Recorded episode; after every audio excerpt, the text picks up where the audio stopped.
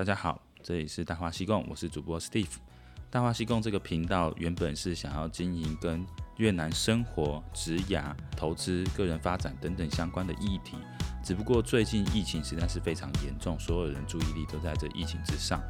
所以我基于我本身的经验做了一些分享。包含从五月到现在以来，整个企业应对危机的几个步骤分析，看到异常的征兆，到不要太乐观，到最后从危机里面找出转机等等的。刚好今天下午有台商会的邀请，所以我在线上跟一些前辈先进们做了分享。这个节目呢，其实是希望可以帮到大家多做一些准备，让自己的公司、让自己的员工多一些保障。那抱持着这个心态继续跟大家分享。以下就是今天的节目，请大家收听。接下来我就把我的时间呢交给我们大话西贡的这一位刘顾问哈。刘顾问本身呢是最有资格讲这件事情的哈，因为他本身就在制造厂，而且是一个大厂里面的高阶管理人员。所有这一段期间，包含三舅地的停工复工。他是真实的去咨询到所有的单位，那为了呃怕有引导各位错误的资讯哈，我们也将他的资料全部都请律师全部都看过，好，所以就是说在确定在不违法的状况下啊，让刘顾问来做这样的一个分享。好，那刘顾问，请接下去把时间交给你。各位台商的前大家好啊，我是大话西贡，我是 Steve。那我本身在工厂扮演的一个角色呢，算是一个防疫指挥官，所以我不是一个企业老板的这个角色，所以我在讲某些事情我的预判的时候，可能会有一些狭隘的角度，那请各位见谅。那我先讲，就是说从企业因应危机的处理四步骤，是我从大概五月一号这个。大的节日开始之后，疫情一直起来，那时候我就开始做这相关的准备。那我最后到现在，我们工厂有部分也是有停工，那比较偏远地区的厂当然还是可以继续运作。所以我把我准备这个危机处理整理成四个步骤，先跟大家分享。那建立在这几个逻辑思考之下，我们可以去讨论现在的疫情状况。那我觉得危机处理其实这四个步骤，其实大家用逻辑都判断出来，就是你要察觉征兆，而且要分析异常。然后避免就是过度自信，最后在危机中找到转机。其实大家一看就懂，但是我讲一下里面的细节，就是察觉征兆这件事情，我认为三个阶段就是要推断、应变跟决断力。那我讲推断力，其实很容易举一个例子，就是假设今天下雨，那你会不会记得要带雨伞？但假设你今天只记得要带雨伞，你不记得要收衣服、换雨鞋，甚至是考量说，诶，我今天出门干脆就换搭计程车。那就表示说，你只看到这个征兆的表面，你没有去做一连串的推想。所以当初在五月初一开始有这个疫情危机的时候，我们我所在企业我就已经有开始推 work from home、A B 分流、防疫的机制，然后清点所有员工他在家的呃 WiFi 啊，他家的电脑设备什么，其实很早就开始准备。所以一旦七月十九啊，还七月十七，胡志明开始封城。平阳开始说宣布要三就地的时候，我的公司我们都已经都准备好，所以马上就进入一个远距工作的模式。那所以我讲的推断力，其实是一个管理者你要能够接看一件事情，然后一路去想它后面发生什么，所以才会有前面那个三就地准备的人机料法环，外面的联络单位内部的沟通等等的出现。那后来应变力，我想就是在这个危机的状况下，你找出很多替代方案，比如说很明显的。政府找了一个三就地，但是它这个三就地的应变方案，它很多细节都是处于模糊的，所以企业就要花很多时间自己准备。那在我就觉得决断是很重要，一旦发现有这个疫情的征兆，从北方扩到南方，从龙安到胡志明，胡志明慢慢往神浪工业区往平阳这边靠过来的时候，你当下马上就要说好，我现在就开始 work from home 等等的决断力，这其实是我认为。你有这个危机感，有察觉征兆，而且有这三个能力去做推断、去做应变的话，你才算是一个比较合格的管理者。那接下来我讲分析异常，分析异常其实其实我们就是有两种，一个是你可以处理的，一个是不能处理。大概怎么去做这个分辨？处能够处理的，你的管理系统可以处理的异常，就像这个异常像一个乒乓球丢到地上，那弹两下，因为地心引力它就停了，它没有过大的外力给它施压，让这个震荡越来越大。所以大部分系统你可以处理的异常，就是我们一般遇到的你只要投入资源，你就可以处理，包含人、时间、钱。资源就这三种类型嘛。但是，所以像我们什么缺工啊、供应链底类啊，或是客户的订单我们来不及做出来，其实那都是投入资源你可以解决。但什么叫做系统无法解决的异常？其实就像是荡秋千这样。我这个比喻就是说，荡秋千你为什么会越荡越高？因为中间有力道再加进去，有人力去推。那所以假设说这个震荡会越来越大。让你的企业像一个蜘蛛网扩散在整个玻璃，让你整片玻璃碎掉，你的系统无法承受的异常，这种就要特别注意。这种就像什么？中间会有一种外力加入，像火灾、谣言、罢工、暴动，还有疫情扩散。因为这个东西只要它传到另外一个物体身上，它会有更大能量加入，所以。如果我们在察觉征兆，并且判断这个异常属于是系统无法处理的异常，尤其是比如说工厂有人传说，诶，有人是 F 零，公司隐掩盖这个资讯，那这个谣言就会满天飞。假如说今天有一个人去推工厂的大门，马上就会有一百个人一起去推，所以你这个系统就会爆掉。那所以我自己观察，你要做系统无法处理的异常的时候，你必须要很封闭的处理解法，让这个震荡慢慢变小。哦，我讲的封闭处理解法，大概就是你要很明确的限定时间、空间、因果跟力度，包含哦，其实政府的三就地它也是一个这相应的，我这几个维度我们去理解，比如说它限定你的空间就是以工厂为主，或是两点一线，你的工厂和你住家，你的时间它会有个公告日期嘛，那因果它是认为说我把主要的人都不让它移动。这样子我就可以让疫情缩小在某一个范围里面，它的逻辑是这样。问题是因果是对的，时间空间也有，但是它的力度可能不太够。就是在实际的生活条件上，你无法限制工人在狭挤的狭隘的宿舍，或是工厂的生产里面去做三就地的时候，它不能，它是这个做法在空间上是没办法预防疾病去传染。如果早一点的这个 COVID，它可能一传两个人。现在这个 Delta 是一传八个人，所以封闭处理的解法这件事情，我们再回头看。假如说我们要提出一个因应方法的话，它的力度要够，而且时间空间大家都要考虑清楚。所以，如果今天企业主你要去做一个三就地，像我必须要重新再考量，吸收上次失败去做三就地的话，我就会在整个工厂的空间限制上做出很明确的。进场的时候，哪里开始做检验？检验区到工作区，到生活区，到出现 F 零、F 一、F 二时候的隔离区，而且这个限制要非常明确，而且这个因果要从上次的失败经验去学习。那接下来我在讲就是避免过度自信风险，是因为我遇到有很多管理者，其实他其实蛮有自信，他认为说以前的异常可以处理，现在这个疫情呢，应该也会像台湾这样往下降。那很显然的，这是。不，现在事实就不是这样发展嘛。所以我这边讲了一个有一些管理者或老板的泰山板心态，就是讲说泰山他拉着一个藤蔓从上往下荡。其实就像我们面对异常的时候，一开始你是信心满满，结果你发现事情不如你预期，你的工厂开始出现有人确诊，而且这个确诊者你找不到医院收留他，他要一直待在你工厂里，影响你的这个开工或你进行的话，你的信心就荡到谷底。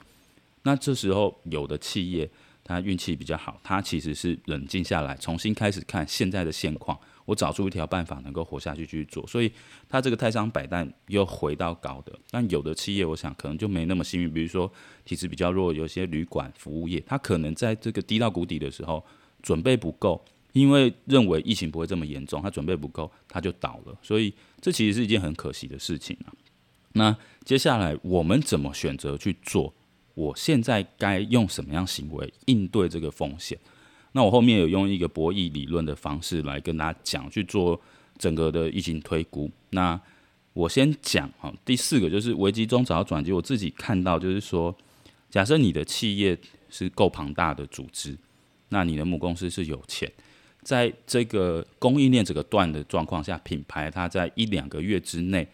不可能从中国或印尼或是柬埔寨邻近的省找到同样的供应商，也就是说，假设疫情过去的话，你现在的薪资策略是能够让你的员工和你的客户对你有信心，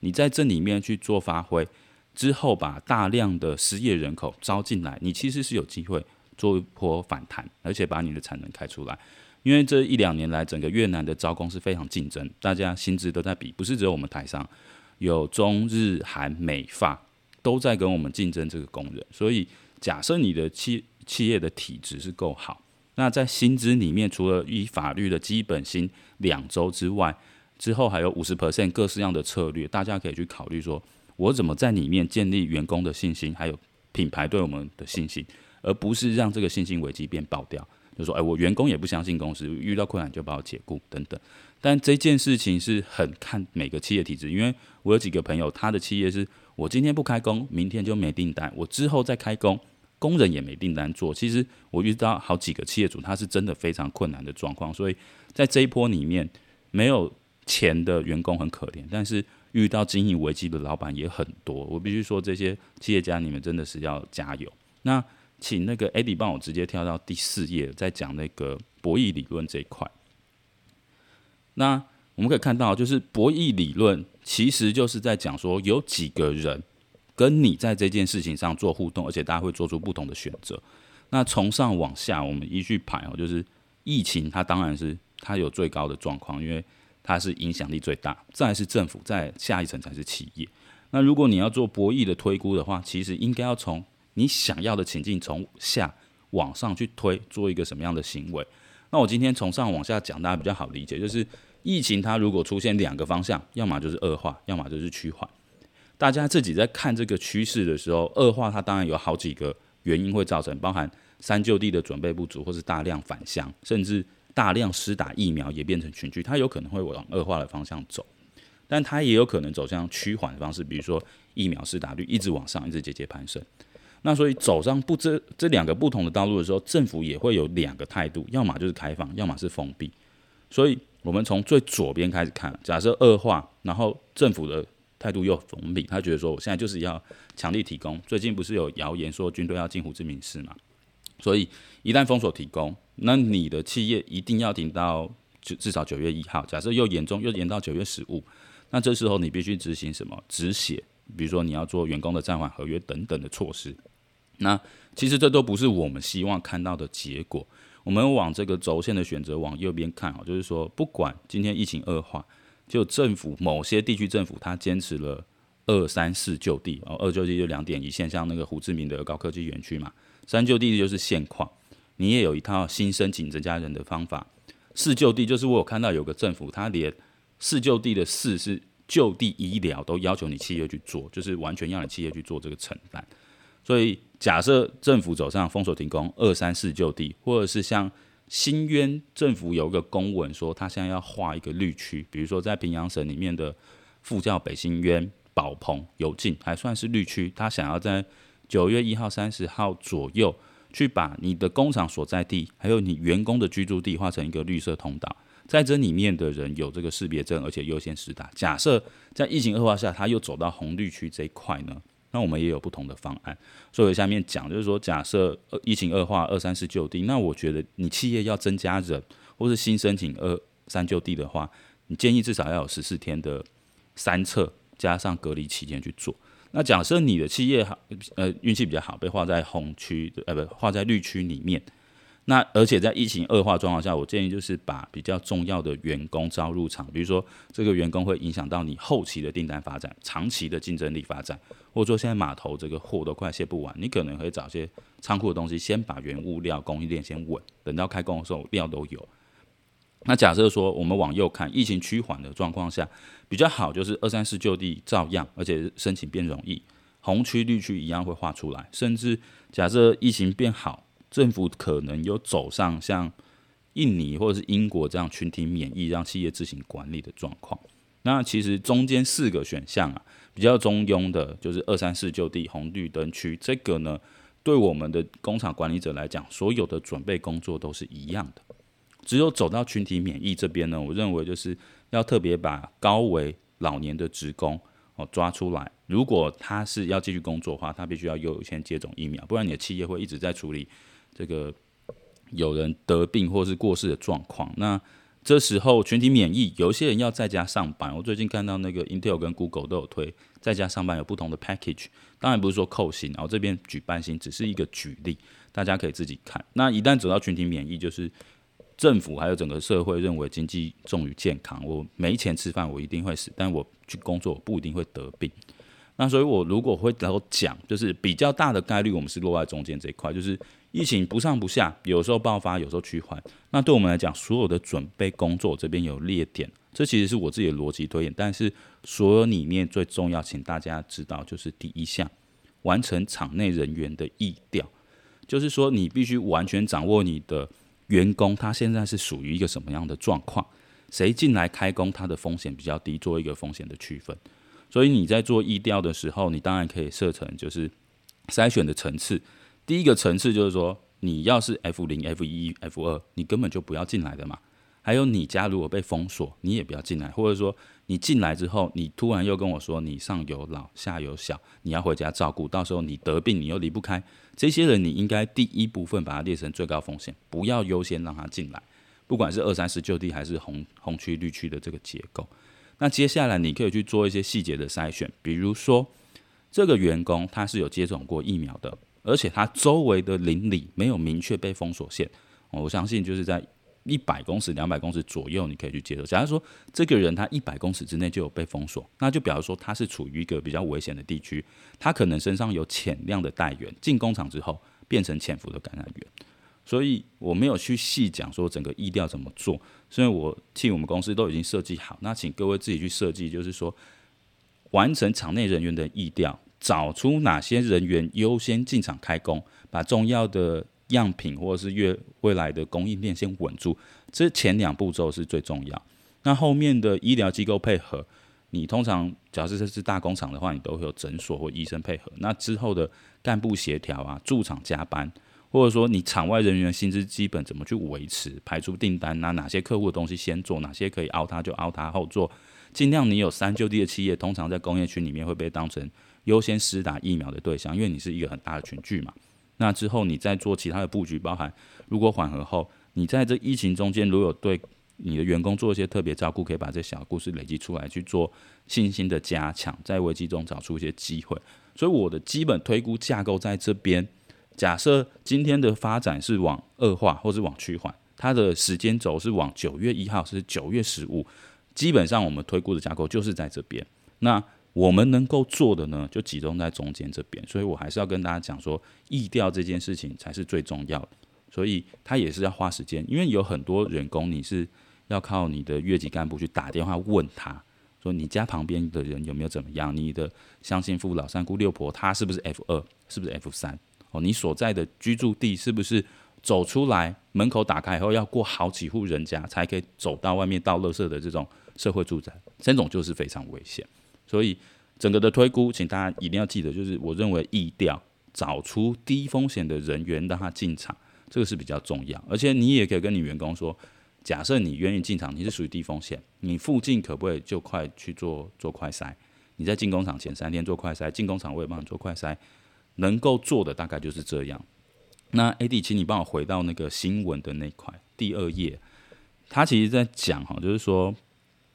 胡志明市的那个经济园区啊，高科技园区，它长了一个二就地的模式。那我们来看，就是说以我上面的那个四个步骤模型去看，它有没有在空间、时间、因果跟力度上完整的做一个这个。力道去处理这个疫情的扩散。假设说他这次哦，他就是有顾到说，诶，第一个要需施打第一剂疫苗才可以进来。再来就是你连他家人也要去检验，但是费用要企业负担。假设说你的确诊人数超过你的总人数十 percent，你可能就要停工或怎么样。其实这件事就是说，他给某些公司特别重要公司开了一条路，就说你要是有本钱，你付得起成本，你也有办法有力度去控管你的。业你的员工的家人叫他们签切结书，假设因为你家人到处乱跑，你的员工确诊，害我公司停工，我就开除你等等。他开了这一个门给他，哦，但我不认为这个方式适合公认很多的制造业，因为实际上我们根本没有办法控管员工下班之后他会不会去旁边串门子，会不会经过菜市场去买个酱油，很多的都是在菜市场传染，所以我不认为这一个模式呢对大部分台商是能够通用。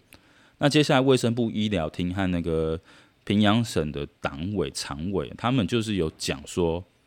新的三旧地要怎么做，就是要去做绿区跟红区。我想，越南政府应该是认为大部分的确诊都是在封锁区域之内发生的，在社区中传染的行为是比较少，所以他认为某些比较少，像平阳省往上的油晋宝棚啊，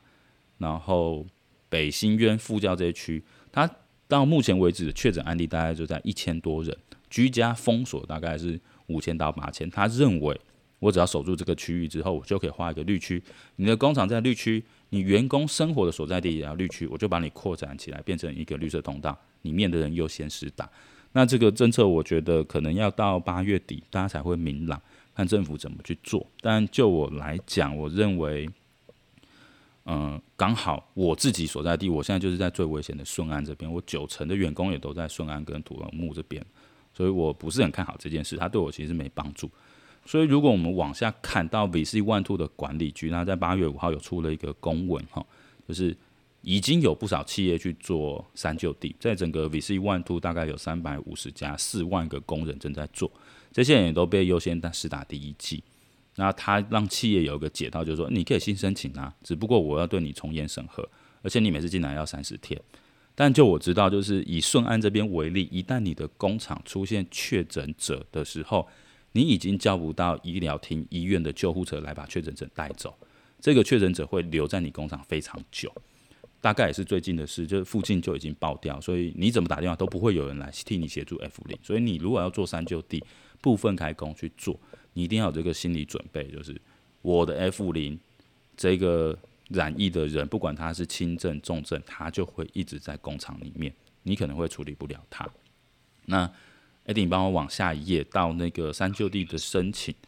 假如说这次在做三就地申请哈，根据七月十六当初平阳出炉的这个二八五一公文，三就地它这次多加了几个条件。第一个就是申请要维持超过三十天，也就是说你中间如果突然想加人或想干嘛的话，你这三十天只有一次申请，你要做什么规划全部都规划清楚。而且你要员工有签署同意，他自愿进来，因为这是有风险的嘛。然后这这他会对你的检验测试区域特别去看你的工厂 layout 怎么做。那接下来，如果你要申请两点一线去住宿生活，你必须有很完整的医疗防疫计划，还有你外援，就是你的指定医院是谁，你配合的是谁，他有足够量能替你做第一天、第三天、第七天或第十四天的快筛或 PCR，你要预约得到这个医疗机构。你再出提出计划，不然就会被拒绝。那这次又比较特别，就是说你先提出了申请，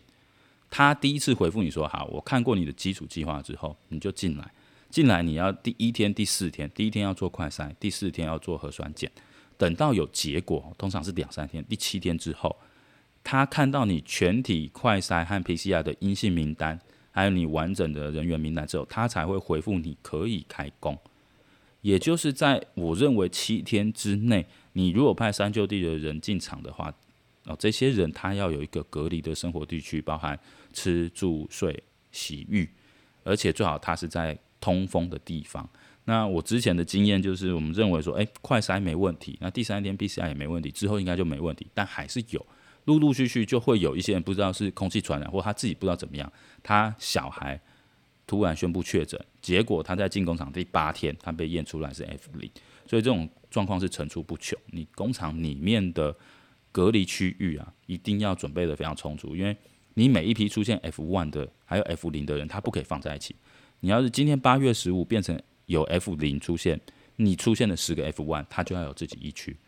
那八月二十又有一个 F 零出现，另外十五个 F one。这两批的 F1 你是不能混在一起，也就是说你工厂里面的配置要很明确。假如说你有一个宿舍的资源，你可以明确区隔的话，我觉得就可以。但如果一般工厂没有这个条件的话，这样做其实是很危险。我自己遇到状况就是出现了四个 F0，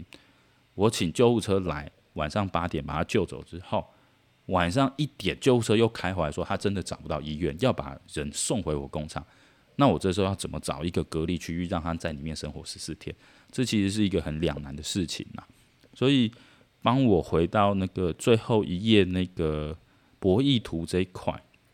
其实整个要跟大家做分享的，就是在整个疫情的推估之下，我们现在能够做的，除了当然前面有讲，就是你要做远距办公模式，你本来要做的目视化看板，你要变成线上，那个都是企业它现在要该进行的。但其实就我们管理人能够做的呢，现在我认为疫调是最重要。哦，把你的员工他的状况彻底搞清楚。假设疫情是趋缓的，九月一号接下来是连假，九月六号要开工。你知不知道哪些人是没有风险可以来？这个掌握度是现在我们在家，你可以叫你员工去做好的一个部分。很多疫调的细节呢，要看各个公司的你所在的场域，你员工的组成，他有没有返乡。像平阳能够返乡的员工，在整体员工有没有看到大概有接近三到五趴，其实不是很多，因为很多是来不及走。请大家在这段时间能够先做好准备。那我自己的工作也都是跟大家做分享。那以上是我针对疫情准备的分享，那我的分享到这边，谢谢大家，谢谢。